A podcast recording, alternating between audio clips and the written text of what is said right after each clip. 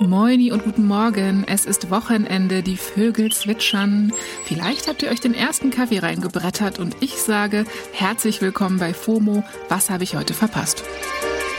Heute ist Samstag, der 21. Mai 2022. Mein Name ist Jasmin Polat und ich möchte in dieser Samstagsfolge über eine Krankheit sprechen, die extrem schmerzhaft ist. In der Gesellschaft findet sie noch zu wenig Beachtung, auf Social Media gibt es dafür aber riesige Communities. Es hat tatsächlich ja zehn Jahre gedauert, bis ich eine Diagnose bekommen habe. Ich bin von Arzt zu Arzt gerannt, von Ärztin zu Ärztin, aber leider hat mich niemand ernst genommen. Das war Janice vom Account Endo Mindset. Von ihr hört ihr gleich noch mehr. Heute geht es um Hashtag Endometriose und die Frage, warum braucht eine Volkskrankheit Online-Aktivismus? Social Media hat ja den Vorteil, dass es Aufmerksamkeit auf Themen legen kann, die sonst im gesellschaftlichen Offline-Grundrauschen verloren gehen. Und als ich vor ein paar Wochen durch Instagram gescrollt bin, ist mir ein Post von der Sängerin Halsey begegnet. In dem Post trägt Halsey ein OP-Outfit und schreibt in der Caption unter anderem, wie sie nur drei Tage nach einer Operation wegen Endometriose bei den Grammys war. Dann hat sich Halsey Anfang Mai aus dem Krankenhaus in Insta-Stories gemeldet mit einem Herzmonitor auf der Brust. Halsey berichtet darin, dass sich ihr Gesundheitszustand seit einer Schwangerschaft stark verändert hat. Neben Autoimmunerkrankungen berichtet Halsey auch immer wieder von den Erfahrungen mit Endometriose. Ich habe das erste Mal zum Thema Endometriose bei der Schauspielerin und Autorin Lina Dunham gelesen. Die hat dazu eine Menge gepostet und geschrieben, macht sie auch immer noch und sie hat echt eine Menge Leid durch, muss man sagen. Und Halsey und Lina Dunham sind nur zwei Beispiele.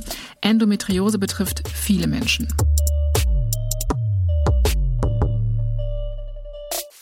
Damit wir alle auf demselben Stand sind, was ist Endometriose? Endometriose ist eine chronische zyklische Krankheit, die die Eierstöcke, aber auch andere Organe wie den Darm oder das Bauchfell betreffen kann. Sie ist extrem schmerzhaft. Vom britischen Gesundheitssystem wird sie zum Beispiel als eine der 20 schmerzhaftesten Krankheiten eingestuft, neben so Dingen wie einem Herzinfarkt, Magengeschwüren oder Knochenbrüchen. Ursache sind Zysten und Entzündungen, die sich an Organen ansiedeln. Vom Gewebe ähneln sie der Gebärmutterschleimhaut und während der Menstruation können sie wachsen und bluten. Im schlimmsten Fall metastasieren diese sogenannten Endometrioseherde und können sogar zu bleibenden Schäden an Organen führen. Die Symptome von Endometriose sind aber vielschichtig und kommen in verschiedenen Ausprägungen daher, zum Beispiel in Gestalt von Schmerzen beim Geschlechtsverkehr. Viele der Symptome treten aber während der Periode und oder davor und danach auf. Und wir reden dabei nicht von üblichen Regelschmerzen. Endometriose ist viel mehr. Zum Beispiel starke Bauch- und Rückenschmerzen, Übelkeit, Durchfall, Ohnmachtsanfälle und Schmerzen, die einem Blinddarmdurchbruch ähneln.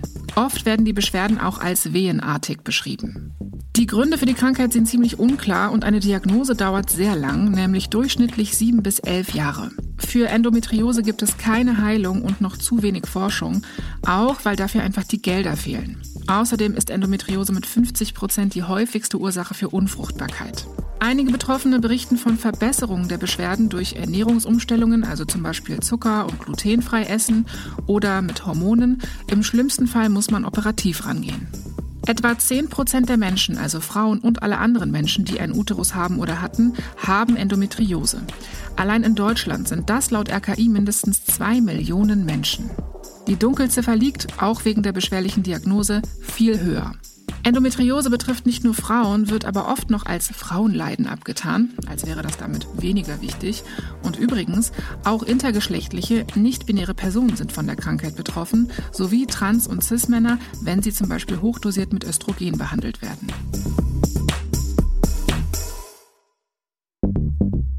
Also, Endometriose ist absolut keine Randerscheinung und trotzdem ist offenbar noch viel Online-Aktivismus nötig, um in der Gesellschaft mehr Bewusstsein dafür zu schaffen und vielleicht auch ein Stück weit Verständnis. Vor allem Instagram scheint dabei ganz hilfreich zu sein. Also nur mal als Beispiel, die Schauspielerin Anna Wilken hat ein Buch zum Thema veröffentlicht und im März 2020 einen Insta-Post geteilt mit einem ziemlich krassen Foto. Darauf sieht man sie und ihren Unterleib mit digitalen Schnittwunden, um diese Schmerzen einmal sichtbar zu machen. Und das Foto hat echt die Runde gemacht. In den Kommentaren haben viele Menschen geschrieben, dass sie durch Annas Post überhaupt erst von der Krankheit erfahren haben und dann drauf gekommen sind, ihre Symptome vielleicht mal checken zu lassen. Es gibt noch super viele andere Accounts, die wichtige Aufklärung leisten. Ein paar Beispiele verlinken wir euch in den Show Notes. Und eine von ihnen ist Janice vom Account at Endomindset. Hi, ich bin Janice, 25 Jahre alt, komme aus dem schönen Ruhrgebiet und bin Masterstudentin, arbeite nebenbei im Inclusion- und Diversity-Bereich, bin absoluter Harry Potter-Fan und leide leider unter der chronischen Erkrankung Endometriose. Hi Janice, vielen, vielen Dank, dass du heute dabei bist. Magst du mir einmal erzählen, wie dein Weg zur Diagnose Endometriose verlaufen ist? Mein Weg zur Diagnose war ein wirklich steiniger Weg. Ich glaube, meine Endometriose-Symptome haben tatsächlich ähm, schon im Alter von elf Jahren begonnen, als ich meine erste Periode bekommen habe. Und es hat tatsächlich ja zehn Jahre gedauert, bis ich eine Diagnose bekommen habe. Ich bin von Arzt zu Arzt gerannt, von Ärztin zu Ärztin, aber leider hat mich niemand ernst genommen. Ich wurde immer wieder weggeschickt, vor allem mit den Worten starke Schmerzen Schmerzen während der Periode sind vollkommen normal. Oh Mann, krass. Ja, das ist halt echt so ärgerlich, ne? Dieses Abtun. Und dieses Narrativ, dass starke Schmerzen total normal sind. Deswegen ist es eben auch so wichtig, darüber aufzuklären. Und sag mal, wie ist es dann für dich weitergegangen? Wann und warum hast du deinen Insta-Account gestartet? In 2019 habe ich dann, nachdem ich gefühlt bei 1000 Ärztinnen war, endlich meine Diagnose bekommen. Ich war im ersten Moment richtig happy und man muss dazu sagen, Endometriose wird ja quasi durch eine Operation auch äh, diagnostiziert. Auf jeden Fall war es bei mir so und trotzdem war ich mega glücklich darüber. Aber irgendwie kam dann auch super schnell schon die Ernüchterung, weil ich gemerkt habe, okay, du bist jetzt chronisch krank und ähm, ich habe mich damit sehr, sehr alleine gefühlt und dachte mir dann, okay, was mache ich jetzt? Wie, wie geht es jetzt weiter nach der Diagnose? Und gemeinsam mit einer Freundin bin ich dann auf die Idee gekommen, meinen Insta-Account Endomindset zu gründen, um mich dort einfach mit Betroffenen auszutauschen, über die Erkrankung aufzuklären und einfach auch meine, ja, meine Geschichte zu teilen. Janice sagt, dass sie auf ihre Stories und Posts immer viele Rückmeldungen bekommt, vor allem von Betroffenen und dass viele Menschen ihr schreiben, dass ihre Posts auch bei der Diagnose helfen. Sag mal, wie schätzt du das ein, Janice? Hat sich das Bewusstsein für Endometriose in den letzten Jahren verbessert? Ich finde, dass auf jeden Fall in den letzten Jahren ähm, das Thema Endometriose viel mehr in den Medien präsent wurde. Ich meine, ich darf jetzt heute mit euch über Endometriose sprechen. Ich finde, dass auch viel mehr ÄrztInnen über Endometriose Bescheid wissen und auch ähm, ja, es so hoffentlich auch zu einer viel kürzeren Diagnosezeit kommt. Ich meine, es gibt super viele InfluencerInnen, ähm, die auch über Endometriose berichten und ihre Reichweite dafür nutzen. Und ich hoffe einfach, dass wir in Zukunft auch noch politisch äh, ein bisschen mehr erreichen und auch da Endometriose gehört wird. Ja, Politik ist das Stichwort. Da muss sich nämlich offenbar noch einiges tun in Deutschland. Erst im Januar diesen Jahres wurde auf change.org eine Petition von einer 19-jährigen Betroffenen gestartet. Und die richtet sich direkt an den Gesundheitsminister Karl Lauterbach. Die Petition heißt Hashtag EndEndoSilence und fordert eine nationale Endometriose-Strategie inklusive einer bundesweiten Aufklärungskampagne, mehr Geld für Forschung und einem nationalen Aktionsplan für geschlechtergerechte Medizin. Die Petition hat Stand jetzt über 132.000 Unterschriften gesammelt. Und auch auf Insta gibt's öfter mal Kampagnen. Erst im Februar wieder. Da haben Mitmachende sich mit einem Schild gepostet, auf dem steht, Endometriose soll endlich als lebenseinschränkende Erkrankung angesehen werden. Das würde insofern was bringen, dass man dann eben Möglichkeiten hätte, beispielsweise eine Rehabilitation finanziert zu bekommen oder andere erforderliche Leistungen. Bis jetzt müssen viele Betroffene eben oft krank machen auf Arbeit und werden deswegen vielleicht nicht befördert oder verlieren sogar ihren Arbeitsplatz. Übrigens, in Frankreich wurde Anfang des Jahres eine nationale Strategie gegen Endometriose angekündigt. In Australien wird so eine schon umgesetzt. Und nebenbei gesagt, in Spanien gibt es jetzt ja ganz neu Menstruationsurlaub von drei bis fünf Tagen. Der gilt zwar für alle mit Periode, hilft aber natürlich auch ein bisschen denen, die an Endometriose leiden. Spanien ist damit, by the way, das erste Land in Europa. Also, ob man die Diagnose bekommt und wie diese dann politisch und gesellschaftlich eingestuft wird, ist extrem wichtig. Janice, es gibt wahrscheinlich viele Menschen, die glauben, von Endometriose betroffen zu sein, die aber noch keine Diagnose haben. Hast du für diese Menschen einen Rat? Mein Tipp wäre auf jeden Fall, dass man nicht aufgeben soll. Wenn ihr das Gefühl habt, dass ihr vielleicht an Endometriose leidet, dann lasst euch nicht einreden, dass eure Schmerzen nicht real sind oder dass man euch einfach zum Beispiel eine Pille verschreibt und dann geht es wieder gut. Sucht euch wirklich spezielle Ärztinnen auf, die sich mit Endometriose auskennen. Geht zu einem Endometriosezentrum, geht in Frauenkliniken etc. Aber gebt bitte nicht auf. Bei mir hat es auch super lange gedauert, aber hinterher habe ich doch die Hilfe bekommen, die ich brauchte. Danke dir sehr, Janice. Ja, Janice spricht es schon an. Hilfe zu bekommen ist nicht ganz einfach. Ich frage mich, wie das ÄrztInnen sehen. Was wird dazu auf Fachebene besprochen und was muss noch passieren? Ja, schönen guten Tag. Mein Name ist Silvia Mexner. Ich bin Gynäkologin und Leiterin des Endometriosezentrums der Charité. Hi Silvia, danke für die Zeit. Silvia hat übrigens auch ein Buch geschrieben, das heißt Endometriose, die unterschätzte Krankheit. Nochmal die Frage an dich als Professorin und Fachfrau. Warum ist Endometriose eine unterschätzte Krankheit? Endometriose ist eine unterschätzte Erkrankung, weil lange Zeit nicht klar war, welch große Ausmaße diese Erkrankung eigentlich hat.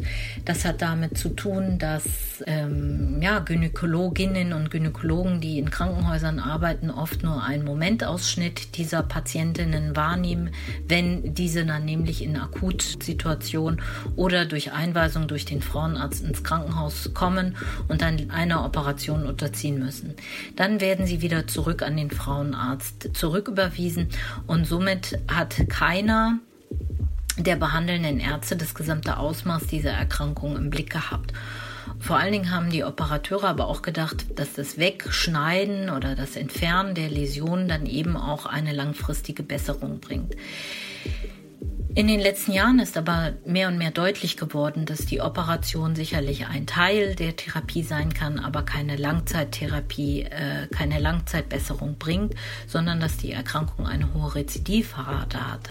Ja, Rezidiv bedeutet bei einer Krankheit, dass sie immer wieder auftritt. Aber wieso wird diese ja schon schwere Erkrankung so spät diagnostiziert?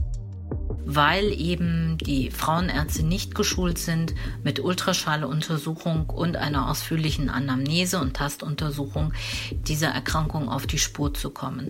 Lange Zeit hat man sich darauf ausgeruht, dass die Erkrankung nur dia laparoskopisch diagnostiziert werden kann, das heißt operativ. Diese ähm, Diagnostik hat sich allerdings gewandelt. Wir sind heutzutage durch die Anamnese, durch die Tastuntersuchung und mit Hilfe des Ultraschalls durchaus in der Lage, die Diagnose Endometriose zu stellen. Silvia sagt, dass in den allermeisten Fällen eine Eigendiagnose auch mit den späteren Befunden übereinstimmt. Also man muss sich keine Sorgen machen, dass man übertreibt oder sich fälschlicherweise selbst diagnostiziert. Silvia betont auch nochmal, dass es sich bei Endometriose um eine Erkrankung handelt, die die Lebensqualität einschränkt und die sich deshalb auch niemand ausdenkt. Also ähnlich wie Janice schon gesagt hat, man sollte auf sein Gefühl und den eigenen Körper hören.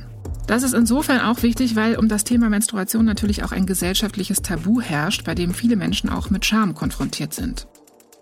Silvia sagt, dass Menstruation und die gesellschaftliche Wahrnehmung von Menstruation eine große Rolle beim Thema Endometriose spielt. Sie sagt, es ist quasi gesellschaftlich etabliert, dass man Regelschmerzen hat und dass das normal ist. Wie stark die sein dürfen, wird aber nicht wirklich gesagt. Und gerade junge Menschen, die von Anfang an starke Schmerzen haben, trauen sich deswegen teils gar nicht, das zu thematisieren oder überhaupt in Frage zu stellen. So können sie aber auch nicht mit den jeweiligen Frauenärztinnen darüber sprechen und sich Hilfe holen. Ein anderes Thema ist, dass auch der Frauenarzt natürlich ähm, dafür sorgen sollte, zu unterscheiden zu können, äh, welche Formen von Regelschmerzen noch normal sind und welche pathologisch.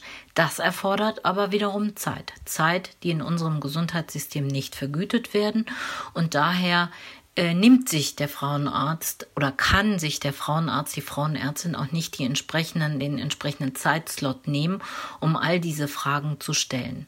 Da Endometriose gerade bei den sehr jungen Frauen oftmals äh, keine weiteren, es dabei noch zu keinen weiteren Organveränderungen gekommen ist, ähm, stellt sich eben die gynäkologische Untersuchung als unauffällig dar und dann heißt es ganz oft, naja, da ist aber nichts die Regelschmerzen sind wahrscheinlich normal.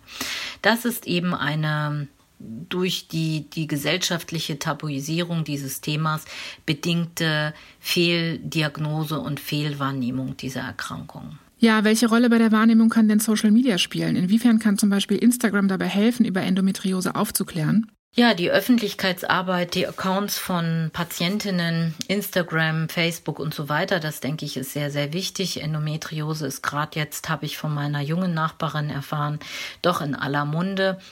Und das ist ein recht wichtiger Schritt äh, Schritt in die richtige Richtung.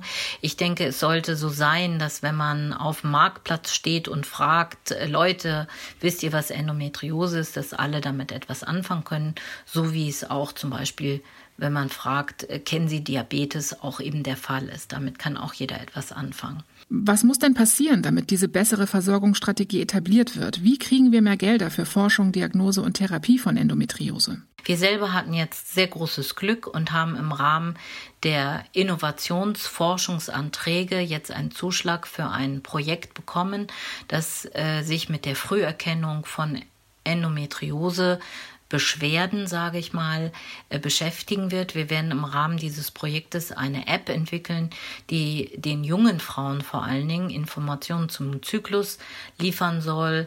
Diese App wird interaktiv sein, sodass auch Schmerzstärken abgefragt werden können, wird ähm, kristallisiert sich heraus, dass die junge Frau nicht ausreichend behandelt ist, wird sie dann in ein Früherkennungsprogramm eingeladen. Das ist erstmalig und einmalig weltweit, ähm, so dass dann auch ein Team bereitgestellt wird, ein einstündiges Arztgespräch, aber auch eine Psychotherapeutin, Physiotherapeutin und Ernährungsberatung sollen dann ein individuelles Therapiekonzept für diese junge Frau erarbeiten, gemeinsam mit der jungen Frau.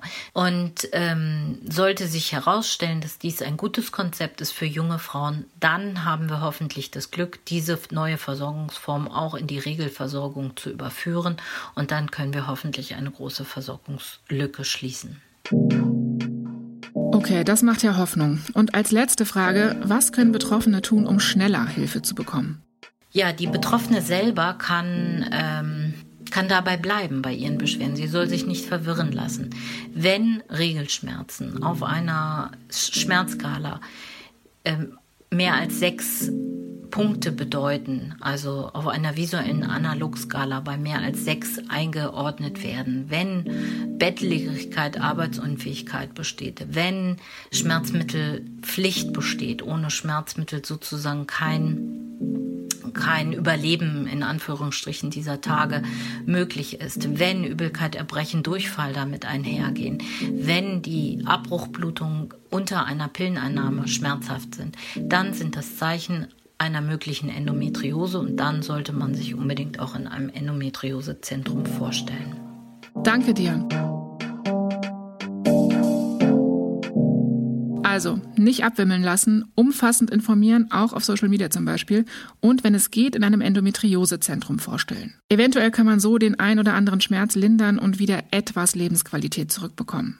Apropos Lebensqualität, ich möchte die Sendung mit den Worten von Janice beenden. Mir ist auf jeden Fall noch wichtig, euch HörerInnen auf den Weg zu geben, dass man natürlich auch mit einer chronischen Erkrankung ein wunderschönes Leben führen kann. Ähm, ich habe zum Beispiel meiner Endometriose einen Namen gegeben, nämlich Hildegard, und das hat sie für mich viel greifbarer, menschlicher gemacht. Ich sehe meine Endometriose als ähm, ja, nervige Reisebegleitung an, als Teil von mir. Und ähm, auch wenn ich manchmal schlechte Tage habe, wenn es mir manchmal einfach nicht gut geht, habe ich trotzdem ein glückliches Leben.